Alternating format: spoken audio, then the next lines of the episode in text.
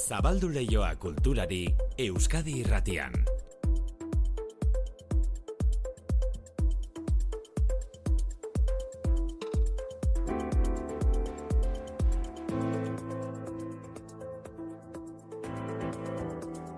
Ba, izenetik hasita Mm. dirudi tentagarria, manu Bai. sortu arratsaldeo. Kaixo maite, arratsaldeon. Egun zoragarriak antzez lana.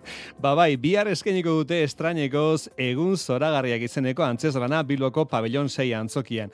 Izen handiko egile batek idatzia da, jatorrizko testua Alfredo Sanzole idatzia da, antzezlana berez, eta euskarara patxo teleriak ekarri du. Uda garaira, udako egunetara eramango gaitu antzezlanak, eta uda munduko toki desberdinetan gainera, batean eta bestean munduko toki askotan. Baina tokia edozein dela ere, udan sortzen diren egoerak berdin-berdinak dira munduko edozein txokotan. Bakardadea, kontraesanak, gizarremanen zaitasunak eta bar. Aktoretako bat, Itxaso Sánchez izango da, estenei buruz aritu zaigu. Antzerkian amasei esen ezberdina daude, eta banatuta daude ba, mutilek dauzkate amar, amar estena, eta neskak ba, bederatzei. Eta bakoitzean ba, pertsonaia bat, ezberdin bat, lantze dugu. Biarretzi eta etzi damu emanaldiak Bilboko pabellon 6 aretoan. Egun zoragarriak estrenaldia iritsi aurreko egunak zer moduzkoa dituzten galdetu diegu konpainiakoei gero entzungo ditugu lasaiago. Eta aste honetako izen propioa da, ez dago zalantzarik. Udazkenaren ertz batek maitia Eman dizkite Gorka Urbizu, garo ezean faktorian izan da Euskadi erratian, e, Urbizuk bere bakarkako lehen plan aplazaratu du, hasiera bat izenekoa, eta musika plazaratzeko modua ez da oso ohikoa izan. Astelen goizaldean plataforma digitaletan kolpetik jarri zituen kantu guztiak, edonork entzuteko moduan, gaur Maider Segurolak eta Iñaki Guridik Urbizuri berari esan dioten gixan, braust, plazaratu ditu kantu guztiak. Kantua plazaratzeko moduaz, gogoeta egin du Urbizuk. Bueno, horren atzean badago mezu bat, ez? Azteko aukera matea entzuleari e, diskoa osorik hasita buka entzuteko. Dut hori badela aldarrikapen bat. Diskoa bera ere bada hausnarketa bat e, gaur egun e, musika nola, bueno, musikaren atzean dagoen marketing eta estrategia horrek ez zote duen eta eta abiadura handiko e, sare sozialek e, inposatzen diguten edo e, abiadura handiko jardun horrek ezote dion musikari zerbait kentzen, ez? Arima pixkat e, kentzen edo maiztuta datoz ja kantuak atera orduko eta eta nik uste hor e, lilura galdu dugula, ez? Nik letrak irakurrita eta hola a posteriori, ez? De ikusten dut, ostia, lilurari buruz badaukadala horre zerbait, ez? Diskontan lilura, deslilura aipatzen da eta uste dut musikak e, sobreesposizionekin galdu egiten duela alako zerbait, ez? Ola freskotasun edo lilurarako daukan botere hori, ez? Eta nik e, babestu nahi nuen hori nola bait, ez? Niretzako oso importantea da musikarekin daukat, e, daukadan harremanen hori babestea, eta diskonekin saiatu naiz, ez? E, apur bat da, desalzelaziorako gonbite bat diskoa. Eta alako aterpedo babaizgune soniko bat eskaintzea publikoari, ez? Eta, bueno, e, batean e, entzun dut ere bai, ez? Zerbait balsamiko haute duen disko honek, eta gustatzen zaiti ideia hori. Hogei arte zenbatzen ikasi du hilo Gaur goizean Gorka Urbizuri Euskal Irraten egindako entrevistaren amaieran historia eginez, aitatu du amabost urterekin, amabost urterekin sortu zuela lehenabiziko taldea. Eta etzen berri txarrak izan, keba, beste talde bat izan zen. Ez nahi egonaren ametxe egitea Maite duten oietakoa naiz Irudimenaren horratzetizea Zure zanezetan isurtzen da Zea hots gaztea duen hemen gorka urbizuk, ezta? Mila bederatzieun eta laurogei tamabigarren urtea zen, gorka urbizuk amabost urte besterik ez zituen. Gorka eta bere lagun aitor goiko etxea, Jon Iribarrenek lekun berrin zuen bideoklubera joan ziren musika taldea sortzeko proposamena egitera entzun. bueno, esan zidaten, ez dugu iritzen zinen bateria jotu eta, jo, eske, atea ditugu bi kantu eta aigea talde bat e, sortu nahian eta e, utiko dugu bateria eta hola, ba, ba, bale, bale, eta, jo, eta entzun dezaket e, kantuak eta bai, eta, jo, entzun eta bai, harrituta, ez? pues, nola, nola egiten nahi ziren, pues, eh, olako kantuak, ola gazte izan da, eta Eta horrelaxe sortu zuten naita nahi ez, taldea naita nahi ez, berala ziren kontzertuak ematen. E, Jon Iribarrenek garbi esan digu gorka horbizuri gaztetxo zenetik igusten zitzaiola letrak eta musika sortzeko zuen aparteko gaitasuna. Bai, ni hasi nintzen abesten eta harmonika jotzen, eta gorka jotzen zuen eutzen gauz. Telefono mate baten zenion edo baso batzuk gurekin eta musika egiten zuen. E, orduntxe gehiena ba, e, akordeoia jotzen zuen eta pianoakin ere artista. Artista, gorka horbizuk hasiera bat argitaratu berri duen honetan, naita nahi ez taldearen hasiera gogoratu nahi izan dugu, entzuten ari garen abesti hau, mila bederatzeun da laurogeita amaseikoa da, irudimenaren horratzetik. ere ez dakidala Zure bihotza da hemen goiargia Itxas gora sortzen duena Korrontearen Eta berriz ere oraingo hogeita bat garramendeko diskora itzulita, astelenean entzun genuenetik denok buruan izan dugun galdera, e, kantuen izenbura begiratuta, zer da, zer da janela bat? Janela, uste dut esaten dela. Da, guztidura ba. Eh, ba, eh, portuguesez, eh, portuguesezko hitz bat da, eh, lehioa esan nahi du, lehio bat. Eta hor esaten da, bueno, ointxe, ointxe dator zatia, eh, janela bat edo lehio bat zuri begira, ez? Zure barrura begira. Eta beti gustatzen zaidan hitz bat da, eta izan da olako lizentzia politik, eh, politikoa, ez? lizentzia poetiko bat. Eta hasieran lehio bat jarri nuen, eta esan, eh, janela, eta, eta hortxe geratu da.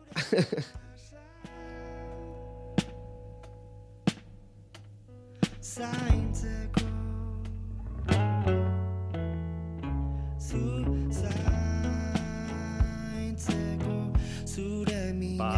entzun duzue, janela, janela leioa da, Portugalen leioa. Bueno, guk hemen Euskal Irratian momentuz, oraingoz leioa zabaltzen jarretuko dugu. Euskadi irratian kultur leioa. Manu Etxezortu. Emeki emeki hasiko da, baina ikusiko duzuen nolako indarra hartuko duen musikak ondoren. Begira entzun, eh? Entzun. Haze, dan bateko emango duen gera.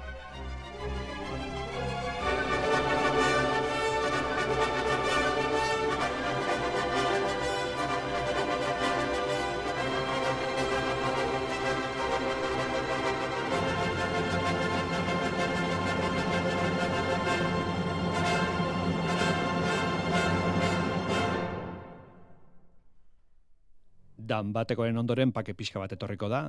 Egunotan esaten ari gara Bilboko Orkestra Sinfonikoako omenaldia egingo diola Anton Bruckner kompositoreari gaur eta bihar Brucknerren laugarren sinfonia eskainiko du Bosek Bilboko Euskalduna jauregian eta emanaldiak Euskalduna jauregian arratsaldeko zazpiterdietan hasiko dira.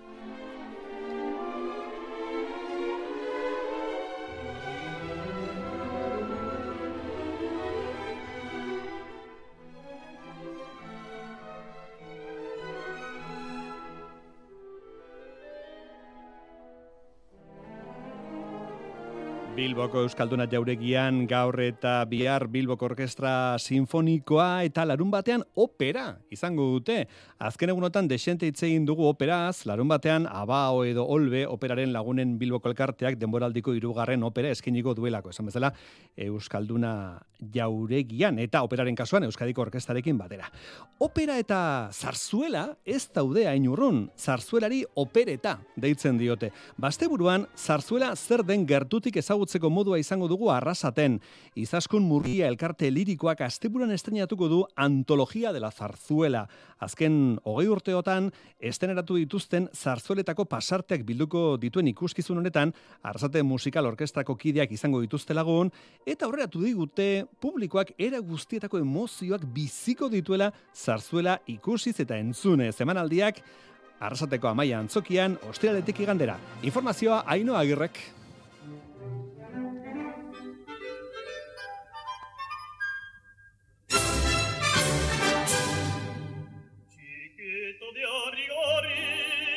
Bi mila eta emeretzian aurkeztu zuten euren azken lana eta pandemiak eragindako parentesiaren ondotik, asteburuarekin batera itzuliko dira amaiako estenatokira. Ilabeteak daramatzate ikuskizun hau prestatzen eta mertxe salaberrik esan digunez, ikuskizunak denetik izango du. Drama, umorea, erromantzak, Egongo die emozionatzeko momentuak. Barrez lertzeko momentuak. Korua momentu batzutan, dau, bueno, superpolit entzuten dala. Eta gero, ba, garo, badakitzu zarzuelan danetik egoten dia, egoten dia, e, hola, romantza dramatikuak ez nau maite, bihotza, apurtuta dauket, bero egoten dia baitxabe, ba, pasarte geixenetan, e, bikoteka, ba, hola, pasarte komikuak eta duak eta lan, eta gero koruan zatixak baitxabe. Izaskun Murgia elkarte lirikoa 2000 garren urtean sortu zen eta ordutik asko izan dira estenara eraman dituzten zarzuelak. Horietako batzuen pasarteak alanola, orain arte abestu ez dituzten hainbat zarzuelen zatiak ere emango dituzte amaian zokian. Gehienak kanta oso ezagunak. La Tabernera del Puerto, eh, Luisa Fernanda, baita behitzen du Los Claveles, eh, La Verbena da Paloma, baina zatitxua bakarrik. Eh, de, gero hau de La Corte del Faraón, hau dala oso famatua, ai ba, ai ba, ba hori baita be. Musika zuzendaritzaz Kristina Kubillo eta Eduardo Arzamendi arduratu dira eta Javi Burgos izan da zuzendari artistikoa. Kulturolako entxegu lokalean sortu dituzte jantzi eta dekoratuak. Ez dena eta dena guk itxen dugu orduan horre biltzen die batzuk arotz lanik itxen, eta gero dauko baita be, ba, emako betaldetxo bat jostunak, ba, erabili bidien trajiak itxen dauiela, eta normalian izaten da beti, ba, zartzuelaren, e, ba, herri baten baldin bada, ba, itxen dau herriko plaza, taberna, ez dakiz zer, Izaskun Murgia elkarte lirikoko abeslariekin baterariko dira zuzenean arrasaten musikal orkestrako kideak. Hauek Iker Olazabalen gidaritzapean. Hiru emanaldi egingo dituzte guztira, ostiraletik igandera, eguneko bat. Ahí va, ahí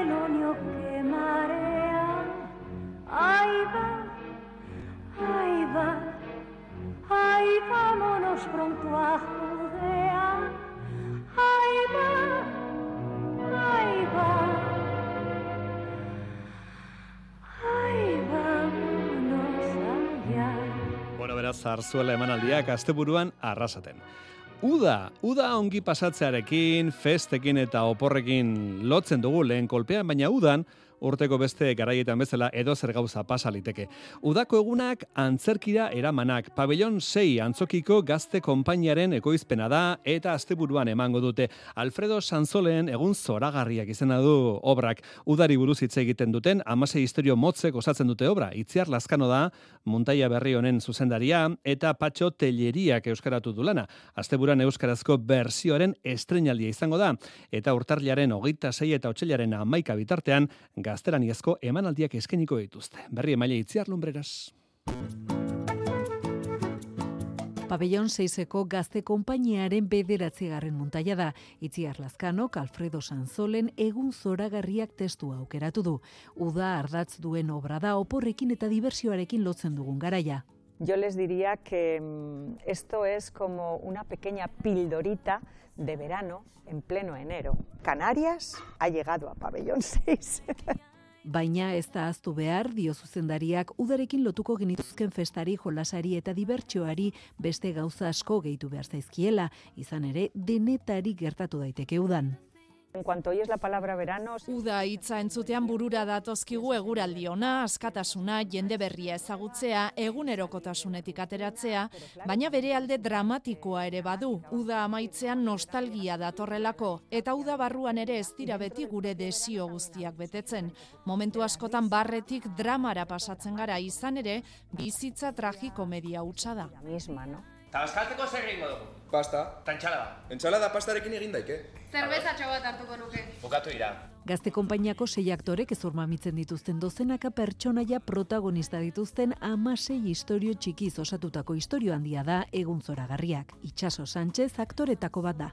Esten ezberdinez osatuta dago, estena bakoitzian historiotxo bat kontatzen dugu, eta ikusleak aukera aukiko du apar batzu botatzeko, baita ere hausnarketara bideratzen diogu, badaudelako udaran ere bizitzez da gelditzen, eta udaran ere gertatzen diralako momentu dramatikoak, edo bueno, kudeatu behar dian momentuak ere, eta bueno, pues horiek ere ikutze ditugu pixkat. Orduan, abaniko zabal badago, baino batez ere nik asko disfrutatuko dula ikusleak.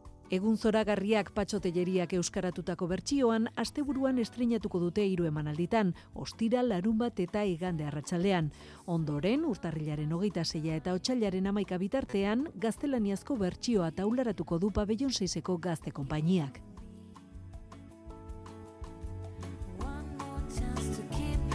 Satisfied, satisfied. Oso musika uda tiarra aukeratu du itziar lumbrerasek bere kronikarako. Bueno, e, antzerkiaz beste goza bat ere bai, Cafe Bar Bilbao tartean teatro antzerki labur sarien irabazleak bi izan ordez hiru dira urten. Hogeita bat garren edizioan Euskarazko atalean exekuo irabazi dute saria Iñaki Zi Donostiarrak eta Pantzo Irigarai Baigorritarrak. Gaztelaniazko atalean jaiotzez Terueldarra, baina Bilbon bizi den Braulio Cortés izan da garailea. Azpimarratzekoa, hiru sarituek, hiru sarituek eskarmentua dutela antzerkigintzaren zenbait esparrutan eta beste antzerki zein literatur lehiaketetan ere. Kategoria bakoitzean irabazleak garaikurra eta zazpirunda berrogeita mar euro jaso ditu. Horrez gain, Euskarazko gidoien irakurketa dramatizatu egingo da lautan hiru jaialdiaren baitan. Berri emaile joarra martearena. Kafebar Bilbao tartean teatro antzerki sarien hogeita bat garren ediziora, Euskarazko amar gidoi eta gaztelerazko hogeita bat aurkeztu dira. Mikel Martinez, epaimaiko kide eta asari hauen bultzatzaileen nagusinetakoa oso pozik ageri da datuokin, antzeko lehiaketetan baino parte hartze haundiagoa delako.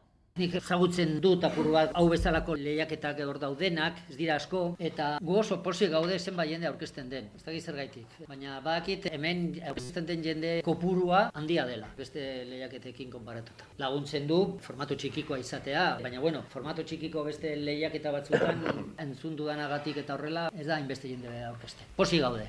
Hori bai, atxekabetasun puntu bat ere azaldu du Martinezek hogeita maika gidoietatik hiru bakarrik emakumezkoek sinatuak direlako.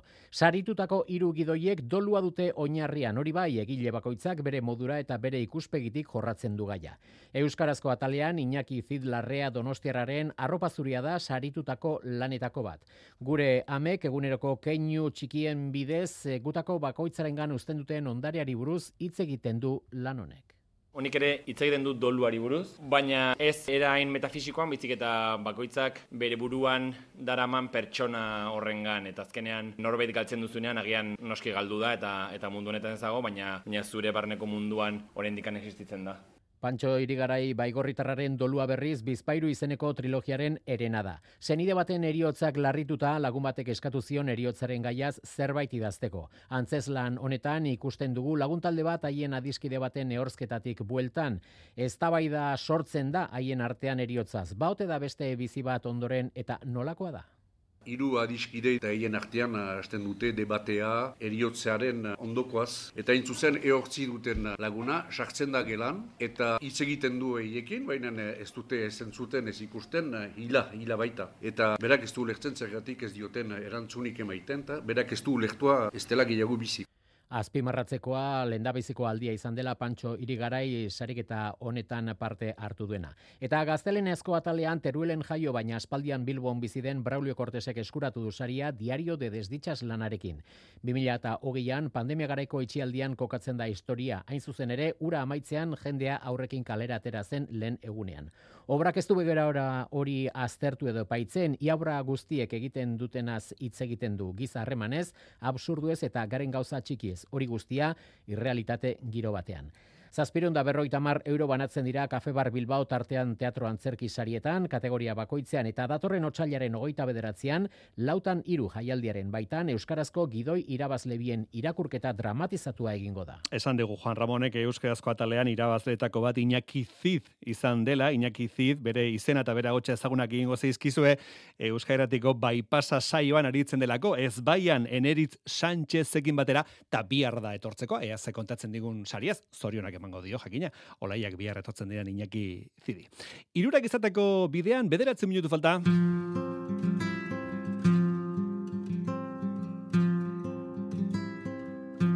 Haurtxo polita zehazkan dago Zapi zuritan zitbero Haurtxo polita zehazkan dago zapi zuritan zituero. Haurtxopolita eta tankerako euskal kantu tradizionaletan oinarretuta bada kontu kantari izeneko aurrentzako txotxongilo eta antzerki musikala. Kontu kantari aurrentzat sortutako lana da eta hirugarren atalera heldu dira. Zimurren artean kontu kantari. Kontu kantari ikuskizuna hitz egiteko gurekin da Jon Koldo Vázquez. Jon Koldo, kaixo, arratsaldeon. Kaixo, arratsaldean. Zer bai. ongi? Ongi, ongi, ja urduri, ja etzinaldia larun batean deko dugulako. Hori da, kontu kantari bat eta bi badituzu lehendik martxan, eta orain hirugarren atala, ez da? Hori da, hori da, oraingo honetan egiten diogu omenaldia gure aiton amonei. Ze, bueno, azken, azken finean gaur egun e, zutabe nagusia da, ez, e, aurren zaintzan, eta hoxe, e, aurreko biletan ez, ez ditugu ez, gure familian ez, ez dira egon, eta Mm. oraingo honetan, hori, aie dira protagonista. Bai, estrenaldi izango duzue Bilboko alondegian, urtarrilaren hogeian, da. larun batean, arratsaldeko seietan, ez, larun batean. Hori, larun batean, eta ba, igandean e, lehioan egongo gara arratzaleko sieretan ere, Vale. Leioako kultur, kultur gunean, bai. Mm, Oso ongi, ze adineko aurrentza da emanaldia, Jon Koldo? Ba, hauze, ba, umet handiago entzako atera zaigu. Hauek esan dezakegu zeitetik aurre, sei urtetik aurrera gomendatzen diegu, eh, oize, adin horretara. Txikitsuagoak ere, agian, ba, txikitsuagoak eh, jasongo dute, eh? Osa, Mhm. egin ditugu ja bi proba eh, eskolekin, hemen bilbon, eta jasaten dute, baina berez, e, ideia da zeitetik, sei urtetik aurrera. Vale. Eta hirugarren atal honetarako zea beste aukeratu dituzu, eh? Zein izango da repertoria? Ui, ei, pillo daude, ba, Mikel Laboatik, eh, ba, Mikel Laboaren e, martzabaten lehon lota, Jose Ripia hauren karpedim, edo, bueno, jesidoa, zutagarren abestiak ere ditugu, nahiko eklektikoa.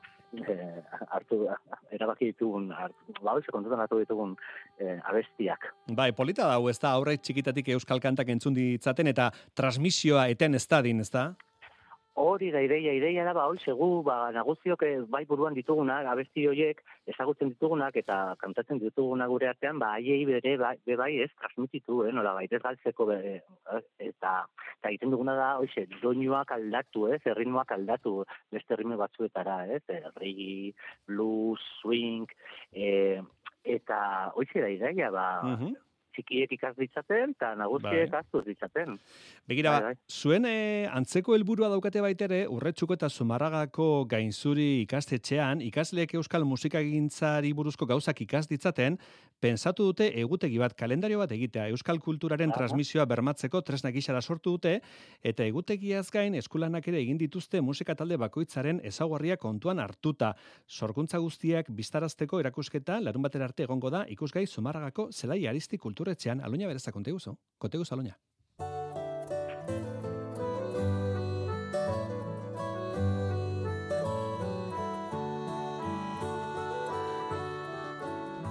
Hogeita zeigarren egutegia dute aurtengoa eta euskal musikari eskini nahi izan diote.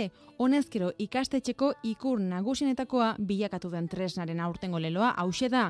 Euskal kultura anitzak ematen dio kulturari bizitza. Amabi talde aukeratu dituzte, hilabete bakoitzerako bana, Iñaki Etxanizek gainzuri ikastetxeko zuzendariak aitortu digu, izen zerrendaren aukerak eta egitea izan dela lanik zaiena. Bueno, batzordean bertan erabaki dugu ze talde aukeratzea. Hori izan da lan zailenetariko bat, ba, claro, zerrenda mai gabea genukan. Urtarrian zainak taldeari eman diogu, otsailean neomak, martxoan Imanol Urbieta, apirilan Ineso Sinaga, maiatzean Unzuek ere jeta, ekainean e, Zea Maiz, ustaian Merina Gris, abuztuan Fermin Muguruza, iraian Zetak, urrian Izaro, azaroan Mikel Laboa eta abenduan e, Zutagar. Hiru urtetik hasita lehen hezkuntzako seigarren mailara bitarteko ikasleek parte hartu dute eta izen batzuk aurretik ezagutzen bazituzten ere beste batzuk ordea orain entzun dituzte lehen aldiz. Bakoitzak aportatu dio berea euskal musikari eta kulturari historikoki ere zutagarrek eh, rokan izan duen garrantzia, Fermin Muguruzak hasi kortatutik eta neogorriak eta izan duen presentzia hori, ertzainak taldea, neomak ekarri duten freskutasuna, Mikel Laua ere, ba, betiko bakarlari lekua eginez eh, landu dugu.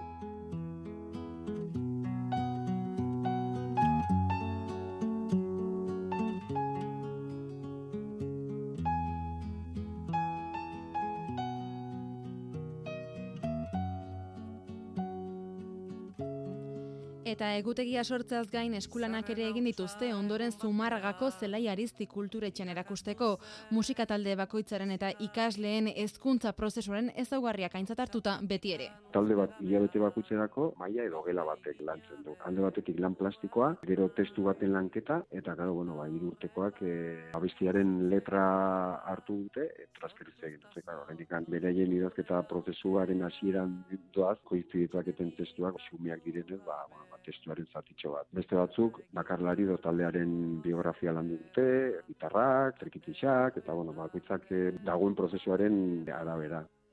Izan ere horixe da lan honen asmoa musikaren bitartez ikaslek euskara eta euskal kulturan duten ezagutzan sakontzea. menperatzeko premia Joan Koldo bazue bezala, ez dute nahi eh, aurrek zera euskal kantarien erreferentzia galtzerik nahi. Bai, bai, oso ideia polita be bai. Hori da. Bai, bai. Bueno, zuen estrenaldia esan dugu, larun batean Bilboko alondegien arratsaldeko seietan, ez da? Hori da, e, garrantzitsua da jakitea, ba, hoxe, agotu direla sarrerak. Aiba, Ordu, bai, oso zoragarri pozik joan daude, zaizue bai. beraz.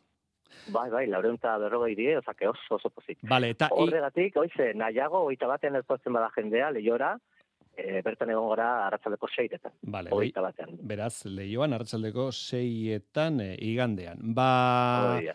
sorte hon, e, kontu kantariren irugarren atalaren estrenaldirako, Jon Koldo? Ba, mire, esker. Osondo, osondo. Bueno, arraro Benetan. begiratu nau, Josin Etxeberria, Josin Akaixo, arratsaldeon. Eski gustatu zait. Bai, zurea da kantu kontari, ta hauena da, hauen ikuskizuna aurrentzat kontu kantari da, alderantziz. Bueno, eh, ez da nik asmatutako izena kasu honetan, baizik eta aurretik zetorren izen bada, eta horrekin Mm. ari nez ni orain lanean, Mm. baina bitxi egiten zait, kantu Bai. kontari, kontu kantari. ez dakit ja hortik aurrera beste aukerarik eratzen zaigu, baina tira.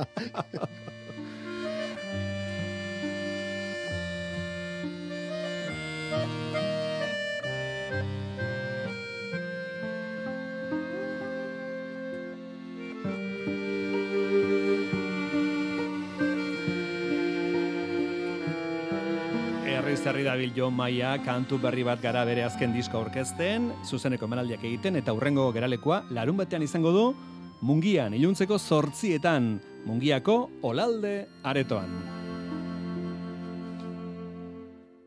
Batzuetan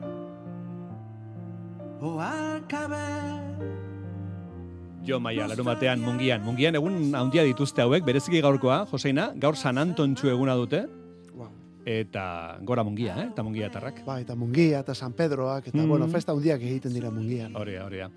Laister, kantu kontari. E, ba, bai, arratzaldeko gaur gainera Ez ez gara kantari, kantu kontari. Ez gara estudio honetatik garituko, Manu. Alboko estudiotik garituko Ah, bai, gara, eh? bai, konponkenta batzuk eta egin traste hartuta bazoaz zara. Beste estudio noa gaur. Bale, bale. Baina, bueno, ala ere hona etorri nahi izan dut. Ah, ez du agurtzera eta zuri zertaz, esatera honek Xikerren ondora zoaz? Xikerren ondora zoaz? Bai, bai, Xiker bai, ja, bai. prestago? Bidean dator. Eh, Xiker, gora Xiker esnal! Xiker, i serio, eh? Irea serio. Hori serio jarra egiten zen, albiste datoz, gero arte Xiker.